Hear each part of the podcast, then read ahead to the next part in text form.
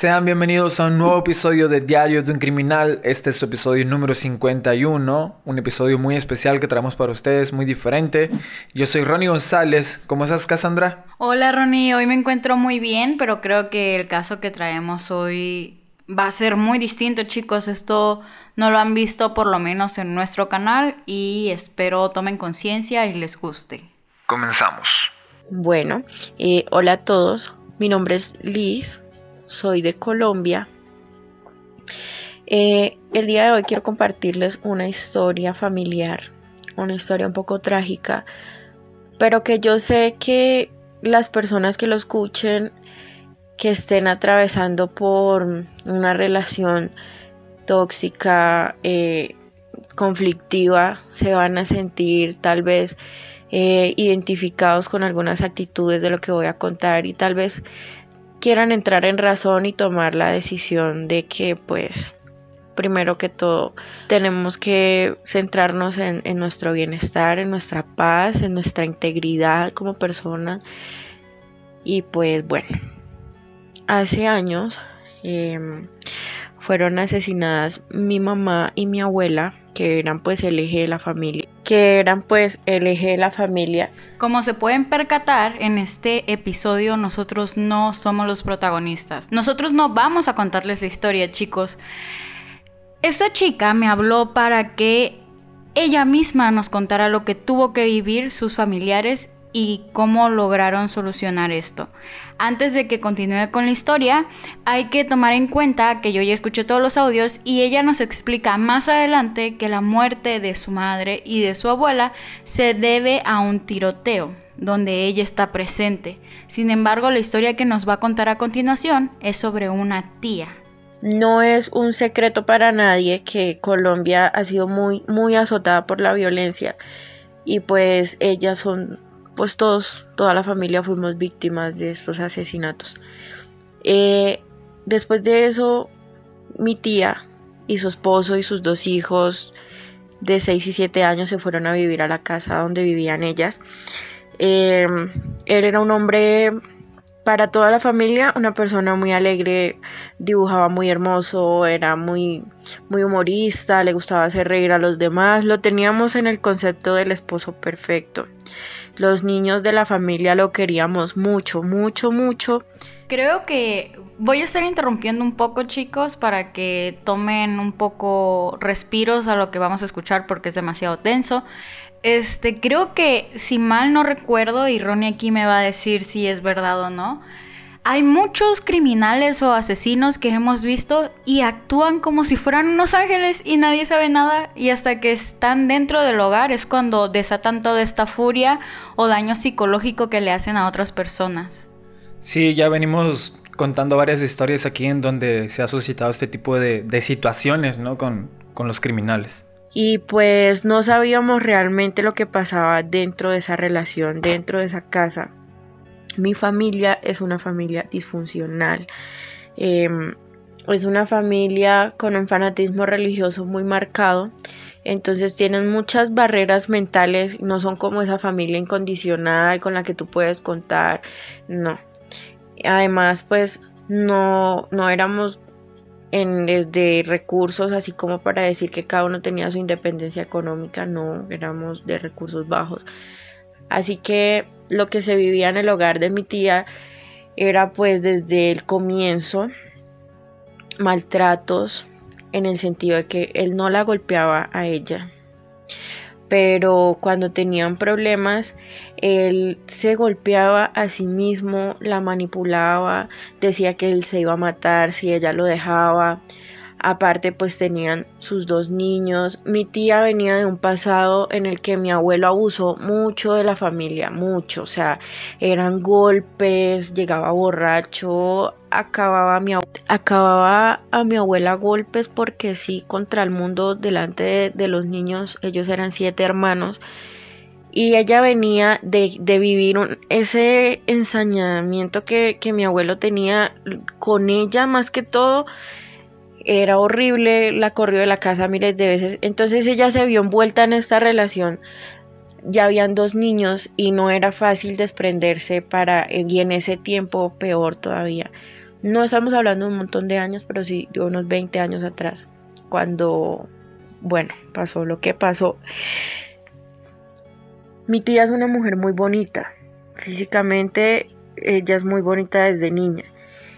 Y él se enfermó. Me atrevo a decir que tenía cáncer de colon porque siempre había tenido problemas en el colon, pero nunca se lo quiso tratar. Entonces empezó rápidamente a bajar de peso. Entonces empezó muy rápidamente a bajar de peso, a cambiar su actitud. Él se quedó sin trabajo debido a una lesión en la rodilla. Era carnicero. Em, y, y empezó a desfallecer mentalmente, o sea, empezó a, volverse demasiado celoso, a perseguirla para todas partes. Ella estaba estudiando en la nocturna, él se inscribió a estudiar con ella para vigilarla, la buscaba en la salida, o sea, se convirtió en una persona absolutamente posesiva porque vio que ya ella estaba cansada, ya ella quería separarse, ella le decía que que se fuera, que podía ver a los niños cuando quisiera y eso, y él decía que no, o sea, que si ella lo dejaba, él se mataba.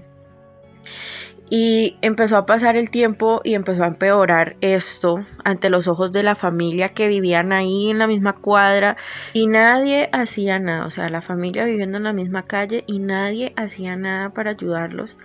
Él los encerró en la casa, se guardaba las llaves y tenía a mi tía y a los niños ahí encerrados aguantando hambre, no los dejaba salir.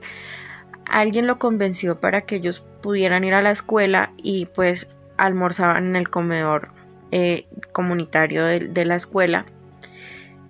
Entonces mi tía ya desesperada con esa situación, ella pidió ayuda. Ellos también pertenecieron un tiempo a esa religión a la que pertenece mi familia que bueno, son los testigos de Jehová. Bueno, creo que no es la primera vez que hablamos de alguien que es un criminal siendo carnicero. De hecho, la persona que recuerdo que hemos hablado aquí en el podcast que ha sido carnicero y ha, asesinado a alguien es, si mal no recuerdo, es el tercer episodio. ¿Te acuerdas de Catherine? Que era ah, una... Ah, sí, sí, Catherine. Sí, ese episodio estuvo bastante Fuerte. Catherine tenía varios conocimientos con los cuchillos y así logró hacer distintas cosas con ellos. Volviendo un poco ya a lo que está hablando actualmente, este, sin ofender a nadie, espero realmente no mis palabras no, no ofendan a alguien de, ese, de esa religión. Pero yo me he encontrado con varios videos en YouTube de personas que han pertenecido a la religión de testigos de Jehová y de hecho hablan que es un tipo secta. Yo no sabría mucho hablar sobre ello, pero tengo entendido que las reglas ahí son muy fuertes. Si te casas es porque te vas a casar para toda la vida. Este, tienes que... O sea, tienen que ser muchas cosas. Es demasiado estricto y creo que también no les permiten usar métodos anticonceptivos, entonces terminan siendo familias muy amplias, ¿no? Ah, y sobre todo también no aceptan las transfusiones de sangre. Ellos creen que... La medicina, ¿no? Exacto, creo que sí. Los líderes fueron a, hablar con ellos y ella prácticamente pidiéndoles auxilio. Lo que le respondieron fue que no, que ella tenía que luchar por su matrimonio. Nadie la ayudó, nadie la ayudó. Justamente lo que estábamos comentando, o sea, en vez de ponerle fin a un maltrato tan fuerte, qué necesidad de, de querer arreglar algo que ya no se puede arreglar. Entonces ella decidió escaparse un día para hablar. Ella decidió escaparse un día para hablar de lo que estaba pasando con los hermanos de él, que también trabajaban en la plaza de mercado. Y para contarles, para pedirles ayuda, pues resulta que cuando ella llegó, él había estado consumiendo marihuana en la casa y a ella pues le dio el olor, pero ella no, no conocía el olor de esta droga ni nada. Y para mí que se había metido algo más fuerte porque lo que hizo fue horrible. Ella entró a la habitación a cambiarse. En ocasiones, muchas ocasiones, ella cuando estaba durmiendo eh, se despertaba sobresaltada y lo encontraba él parado frente a la cama en plena madrugada mm, observándola no sé qué cuántas cosas se pasaban por la mente de él en ese momento, si pudo haber, haberla matado durmiendo a ella, a los niños. Él se dibujaba, él en, en un ataúd. Se dibujaba él en el ataúd y, y metía esos dibujos entre las paredes de la casa. O sea, era un comportamiento ya psicópata. Aquí quien nos va a explicar un poquito mejor es alguien especializado, es una psicóloga, es maestra de una universidad y es nuestra queridísima Gabriela. Ella va a dar un poco de, de su punto de vista porque realmente yo aquí, yo deben de entender chicos que Ronnie y yo no somos especialistas, no tenemos conocimientos hacia qué es un psicópata o a qué se debe ese tipo de comportamientos, entonces Pongan atención tantito porque las siguientes palabras vienen de una persona profesional. Mira, esa es una típica relación, lamentablemente, en la cual se ve envuelta un psicópata con una posible mujer dependiente y está muy involucrado con el círculo de la violencia, con la sintomatología de la mujer maltratada. Y los psicópatas lo que hacen es justamente llegar a una manipulación tal que la persona pueda llegar a pensar, si yo lo dejo, él se mata y qué van a pensar mis hijos. Entonces, eso es un trabajo que se va dando durante mucho tiempo. Recuerda que dentro de la violencia hacia la mujer no va en una primera instancia que te voy a golpear. Entonces, el fin máximo del psicópata es tener el control total de la víctima y el poder. Cuando ellos sienten que este poder se ve en juego o simplemente ya no lo van a tener, es entonces donde pierden el control. Porque hay psicópatas que pueden ser controlados durante muchos años, pero cuando sienten que este poder ya no lo tienen, es ahí donde se desencadena la violencia máxima, ¿no? Y ese tipo de, de, intento de feminicidio donde él mismo se quita la vida, también es una forma de decir, bueno, si es que tú no mueres y yo quedo vivo, o sea, al revés, si es que yo muero y tú quedas viva, tú te vas a quedar con toda esta culpa. Y mis hijos además te van a culpar a ti.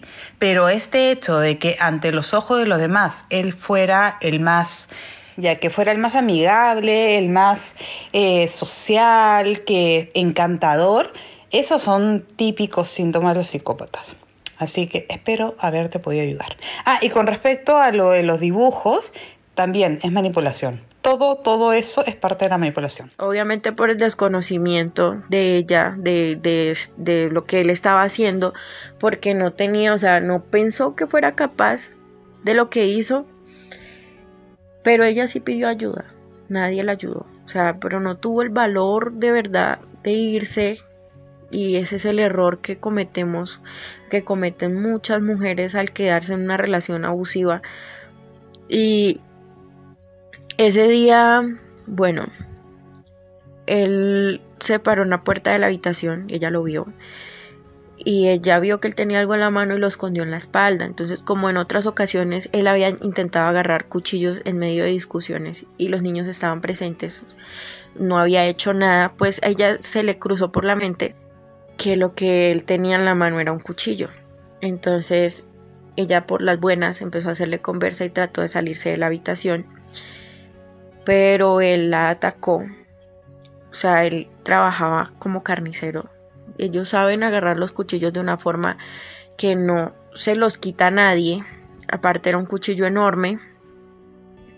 Y, he escuchado otras historias de, de homicidios similares en los que eh, eran de este oficio, o sea, no sé si al trabajar con animales muertos se les cruza por la mente o no sé si se les facilita pensar en hacerlo con personas. El caso es que ella forcejeó con él cortándose horrible las manos con la hoja del cuchillo que era enorme.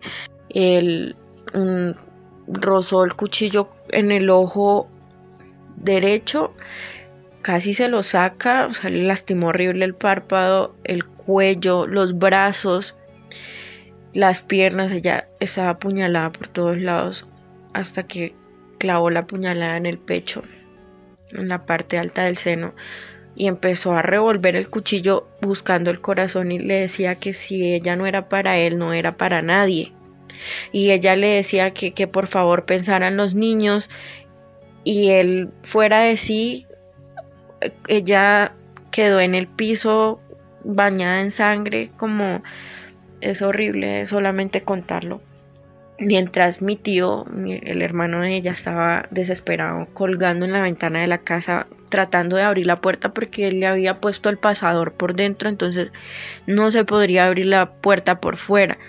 Cuando él ya la vio que estaba tendida en el piso sin movimiento, pensó que la había matado y empezó sin compasión a darse puñaladas él. Y en ese momento ella se levanta con una fuerza sobrenatural y le quita el pasador a la puerta, entonces logran agarrarla afuera y él sale a, perseguirla.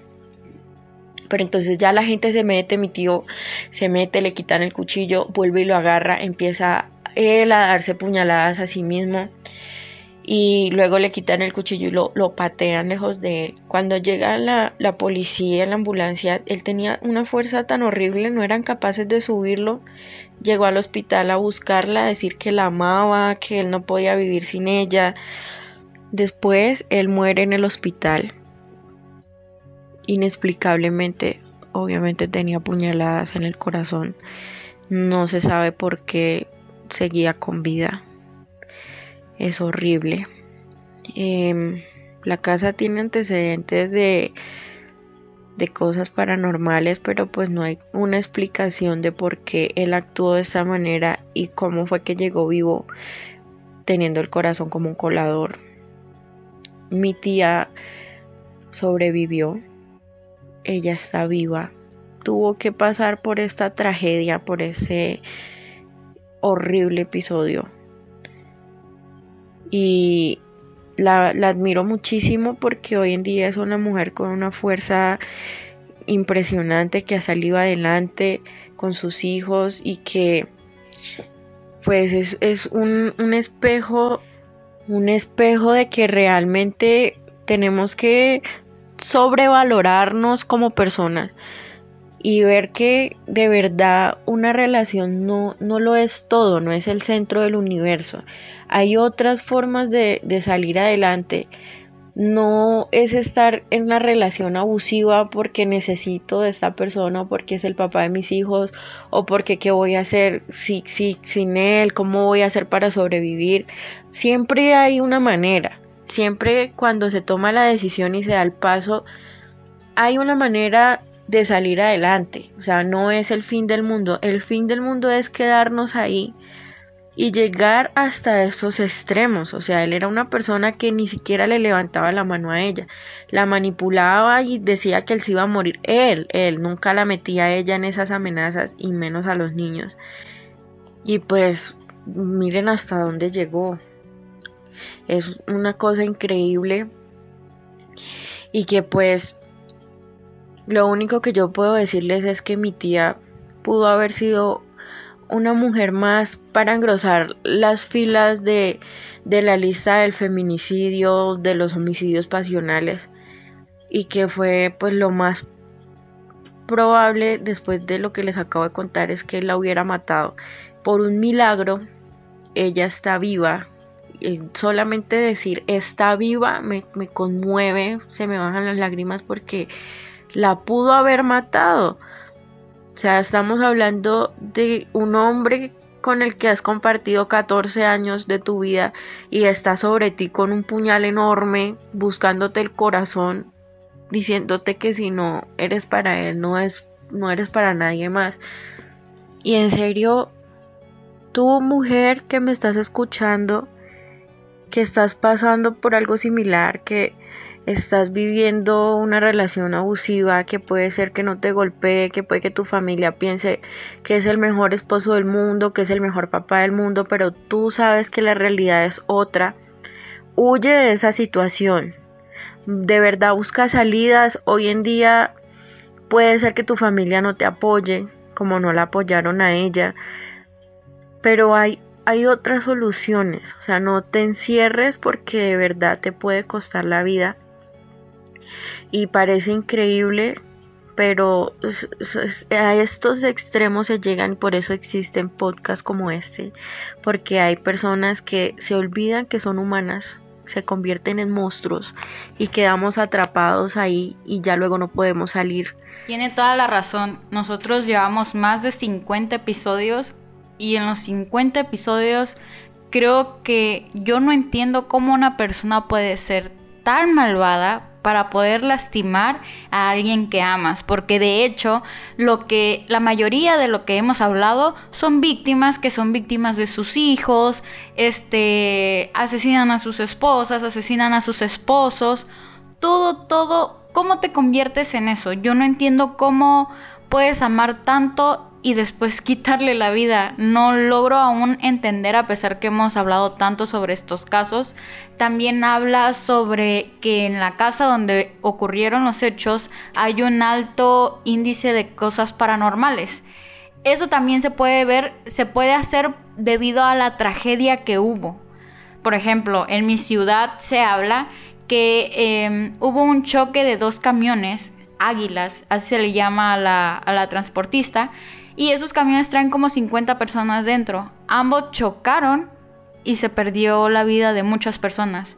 Ahí en ese punto de carretera se dice que hay un alto, un alto índice de cosas paranormales, porque la tragedia los envuelve, la tragedia queda ahí.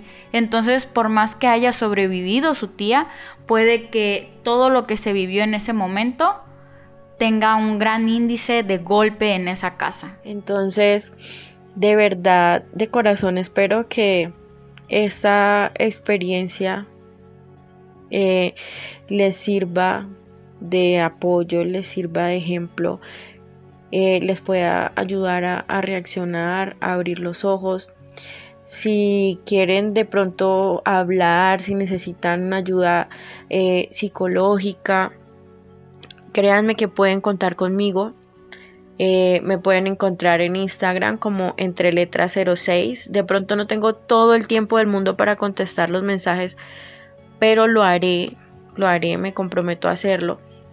Por favor, siempre busquen ayuda, encuentren el apoyo de, de, lo que ustedes crean. A veces la religión falla como le fallaron a ella, pero siempre, siempre hay una salida, no se encierren. Y pues muchas gracias chicos, muchas gracias al podcast Diario de un Criminal. Me parece excelente su trabajo de investigación. Me encanta escucharlos. Y pues muchas gracias por permitirme la participación. Hace mucho quería compartir la historia de verdad. Eh, un abrazo fuerte para todos desde acá, desde mi bella Colombia. Y pues nada, se les quiere mucho. Y sobre todo muchas gracias por tener, tener la confianza de hablarnos de algo tan importante. Nosotros siempre vamos a estar realmente cuando yo les digo, nosotros hablamos con ustedes por Instagram, es porque nos ponemos a hablar y creamos estos lazos que pudimos crear con ella y nos contara la historia tan trágica y tan triste que tuvo que vivir junto a sus familiares. Ellas eran el núcleo familiar y al morir ellas de manera violenta delante de los niños de la casa que éramos mi tía y yo, no esta tía, sino una tía menor que ella. Acá nos habla un poquito, vamos a regresarnos un poquito porque nos habla sobre la muerte que yo ya les expliqué de su madre, de su abuela, sobre un tiroteo. Por si entienden algunas cositas que ya escucharon anteriormente, es porque este ya es un segundo audio y hablamos de algunas cosas parecidas. Nosotras quedamos con un daño psicológico terrible, que en vez de ser tratado, eh, fue eh, totalmente lo contrario y la religión se convirtió en una pesadilla. A mí me ocasionó muchos problemas la depresión. Yo no soy psicóloga de profesión, pero me he dedicado desde hace muchos años a estudiar todo lo que tiene que ver con el tema para poder salvarme a mí misma, porque los psicólogos y los psiquiatras no me pudieron ayudar. Yo tuve eh, cuadros de depresión crónica postraumática después de haber presenciado la muerte de mi mamá y de mi abuela a los siete años. Y, y pues fue muy difícil salir adelante con una familia que me discriminaba porque yo era diferente, siempre he sido diferente. Y no pude seguirles la cuerda en su envoltura religiosa porque por fuera eran una cosa, por dentro eran otra muy diferente, el ambiente de la casa era horrible, los maltratos no se hacían esperar, aparte que prácticamente me dejaron en la calle desde los 11 años. Entonces, eso que yo viví desde mi parte, que yo decidí alejarme y hacer mi vida como si ellos no existieran. Eso mismo hicieron con mi tía cuando ella necesitó ayuda. O sea, la discriminaron, la apartaron, la tenían al lado de la casa y cuando ellos pasaban hambre, porque era él, el esposo de mi tía, el que se suicidó y casi la mata, él se enfermó de celos, se volvió psicópata, cosa que nunca él había maltratado a ella. Como te dije antes, hubo manipulación desde el comienzo de esa relación, pero se golpeaba a él, amenazaba con matarse él y por fuera la familia pensaba que ellos tenían una relación perfecta y ella se sentía presionada a complacer a mi abuela porque habían tenido una vida muy difícil y ella pensaba que tal vez haciéndoles creer que tenía una bonita familia y que sus hijos estaban viviendo algo diferente a lo que ellos vivieron de infancia, entonces la iba a hacer feliz y se sacrificaba a ella. Entonces al ellas morir, eh, ella quiso ya empezar a soltar esa relación y fue cuando él se obsesionó. Entonces se metió en la cabeza que si ella no era para él, no era para nadie. Y realmente nadie quiso ayudarla y todo este problema religioso que venía presentando la familia desde antes lo que hizo fue cerrar las puertas a cualquier cosa. O sea, la dejaron sola a ella, a los niños y de paso también a él. Entonces, creo que todo provocó el escenario. O sea, verdaderamente la intención de que estos casos se conozcan y, de por qué me, me, conmociona tanto el caso de mi familia es porque ella está viva. Y solamente, como dije antes, decir las palabras ella está viva, para mí eso es motivo, o sea, tanto de alegría como de asombro y también nos deja ver realmente lo crudo que es pasar por estos episodios de violencia contra la mujer y bueno, en este caso porque ella es mujer, pero yo sé que hay hombres que también pasan la misma situación y peor aún la callan por miedo a la discriminación. Y así como ella ha sido un espejo para mí para no permitir abusos. ¿Tú qué crees, Ronnie, o a qué crees que se deba que los hombres no quieran hablar de abusos? O sea, o sea, ¿por qué ¿por qué no denuncian? ¿Por qué no, no hablan sobre lo que están sufriendo? Porque tenemos conocimiento y sabemos que hay hombres que están siendo abusados por sus esposas. Pero ¿qué diferencia hay de que no hablen? Pues mira, yo creo que a mi punto de vista puede haber muchos factores, ¿no? Entre ellos puede ir el machismo tal vez. El, el qué dirán, ¿no? El, el, oye, pero si yo soy un machito y, me están tratando de cierta manera, qué van a pensar de mí, qué van a decir de mí. Eh, otro factor pudiera ser que el índice de hombres maltratados es, menor. Y entonces si en el índice de mujeres maltratadas una minoría es la que denuncia, como los hombres son muy pocos, todos esos pocos hombres no denuncian, ¿sí me explico? No sé si me expliqué amigos, ahí lo siento. Y así como ella ha sido un espejo para mí, para no permitir abusos, para no permitirme estar en relaciones tóxicas, para ser desconfiada, para ser libre de ataduras hasta con mi propia familia y la religión. Y he podido llegar hoy en día a decir que tengo una vida tranquila y que gracias a que me comprometí de verdad a estudiar, a leer, y a empaparme de cómo sacar adelante mi autoestima, de cómo salir de los cuadros depresivos, de cómo superar la ansiedad, de cómo superar la depresión postparto.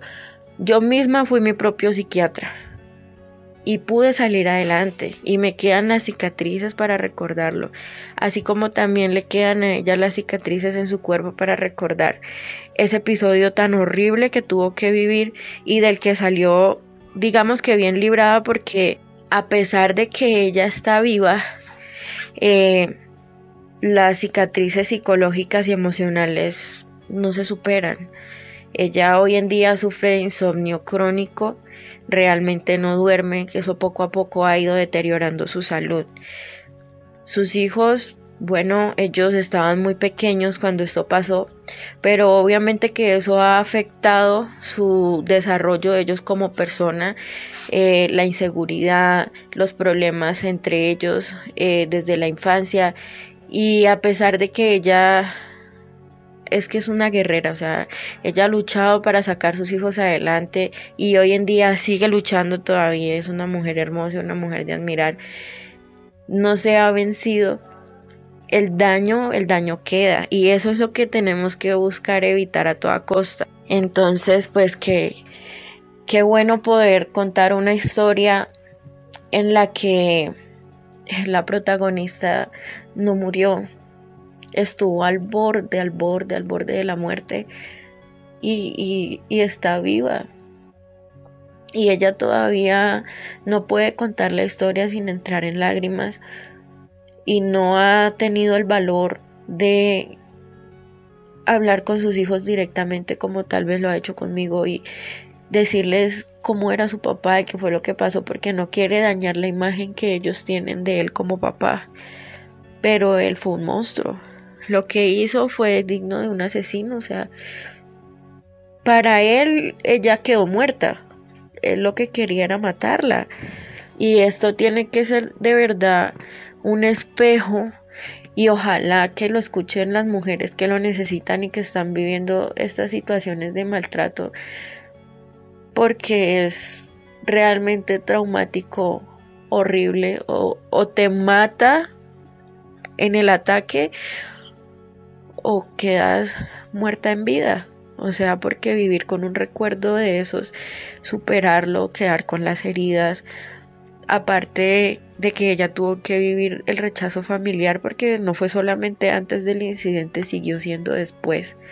Eso es muy fuerte. Yo a ella toda mi admiración y y créanme que ha sido para mí un espejo de todo lo que yo no quiero vivir.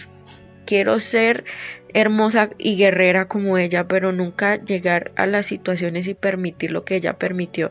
Y si quiero que, que el mundo sepa que tía, mi tía se llama Luz Mejía, tía te amo, te admiro demasiado. Me he compenetrado mucho, mucho con tu historia después de madurar, después de crecer y haber investigado sobre el tema, me doy de cuenta de la tragedia que viven muchas mujeres, de la cual tú eres una sobreviviente. Y eso, más que motivo de admiración, de verdad mereces ser reconocida y mereces todo lo mejor en la vida porque has luchado muchísimo por tus hijos, por recuperarte, por salir adelante, porque una y mil veces la vida te ha derribado y te has levantado y quería que quería que muchas mujeres escucharan lo que te pasó para que abran los ojos porque no podemos permitir nunca ni la manipulación ni la violencia ni vernos envueltas en relaciones que el retorno es la muerte. Entonces, agradezco muchísimo este espacio y de verdad tomen consejo, abran los ojos y dense de cuenta de que el maltrato no es un juego. El maltrato no es un juego. No podemos esperar una persona que empieza a maltratarte psicológica y físicamente una vez no va a cambiar, lo va a seguir haciendo hayan hijos o no hayan hijos, sea la situación económica favorable para huir o no, hay que hacerlo, no hay que quedarse a esperar porque después... Creo que aquí es la fuerza, creo que aquí ya es donde tú entiendes por qué a lo mejor su tía pudo haber aguantado tanto. Sus hijos. Casi siempre, si hablamos, o sea, de hecho acabamos de tener un episodio la semana pasada donde María, si lo escucharon, Vivió años siendo maltratada y no hacía nada para no dañar a su hijo. Mucho de estos eh, maltratos que pueden seguir por años es debido a que no quieren quitarle su figura paterna o también puede ser que no quieren que vean que su padre es un monstruo y, todo lo quieren este camuflajear cuando no debe de ser así. Ella tiene mucha razón. A la primera alarma, huyan, en serio, huyan porque cada vez se va a ir poniendo peor y es preferible salir de pie a salir en un ataúd. Porque después puede que no haya un después. Después tus hijos pueden quedar huérfanos, tu familia perderte para siempre, tú perder tu vida de manera trágica por una persona que ni siquiera merecía que estuvieras ahí. Hay que tomar la decisión y hay que saberlo hacer de verdad, sin, sin peleas, sin torear al psicópata, calladita. Empaca tus cosas, busca otro camino, siempre van a haber soluciones. Entonces, mucha, mucha fuerza para todos y a diario de un criminal, de verdad, gracias por exponer todas estas historias porque aparte es una ayuda grandísima para todos. Yo sé que es difícil a veces entender las cosas, pero por el bien de uno mismo hay que hacerlo. Aquí en Colombia, y yo sé que es una problemática mundial, y es que realmente no hay ayuda para las mujeres maltratadas.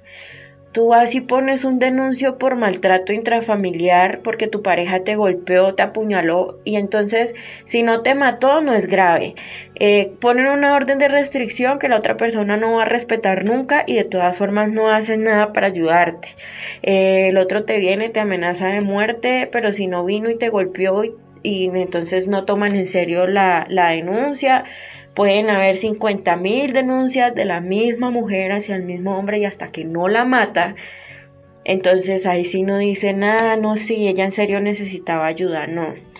Yo creo que más que recurrir a las entidades gubernamentales porque realmente no están sirviendo para nada, es carajo ponerse los pantalones uno misma y decir quiero vivir en este en este martir o de verdad quiero salir de esto y buscar soluciones creo que es mejor irse a otro lugar y empezar una vida desde cero o no sé de verdad en qué condiciones estén viviendo el maltrato y cómo puedan salir de él, pero hay que buscar la manera de salir y no esperar a que eh, la policía te solucione o tu familia o tu iglesia, no, que es que eres tú la que está ahí poniendo el pellejo, tú eres la que puede morir, tus hijos, no hay que esperar, no hay que exponernos. Desde el primer momento hay que salir, hay que salir y si ya están envueltas en una relación que ya se pasó hacia el maltrato, hacia la falta de respeto, hacia que tu integridad física se vea afectada, ya estás en el límite, o sea, que estás esperando que te mate. ¿Qué te pareció el caso del día de hoy? Te noté demasiado serio, Ronnie, algo muy distinto que todos sabemos cómo es Ronnie. Pues de primeras eh, traté de poner mucha atención. Eh, un caso muy fuerte, me llegó, me pegó, la verdad tengo el, corazoncito apachurrado. Pero sí, bastante fuerte y, más porque es la primera vez que traemos algo así al podcast, que una persona nos, nos contacta porque de verdad quiere darle difusión a una historia bastante fuerte y eso eh, no sé, me deja como que las manos temblando. La verdad, yo siento muy padre que se acerquen a hablarnos y que tengan la confianza. A mí se me apachurró el corazón la primera vez y la segunda y la tercera vez que escuché toda la historia de ella. Y también muchas gracias a quienes nos escuchan y sobre todo nos dan esa confianza. Yo nunca he dicho aquí esto, pero uno de los momentos más importantes de diario mío y de Ronnie fue cuando hicimos el caso de la chica de Colombia que sacaron de su tumba y abusaron de ella. Su madre nos contactó y nos dio las gracias por hablar del caso de su hija. Entonces creo que ese día Ronnie y yo nos sentimos plenos de poderle dar voz a alguien que ya no estaba porque estos casos son censurados, chicos. Nosotros, si se dan cuenta, nosotros no hablamos de asesinos famosos ni que tienen una gran trayectoria. Nosotros estamos hablando de personas reales que no son escuchadas, que no están saliendo en periódicos porque al gobierno no le conviene. Entonces, esto sería todo por el día de hoy. No olviden seguirnos en nuestras redes sociales para que vean imágenes sobre el caso. Mi nombre es Cassandra García, espero les haya gustado y con esto terminamos. Bye.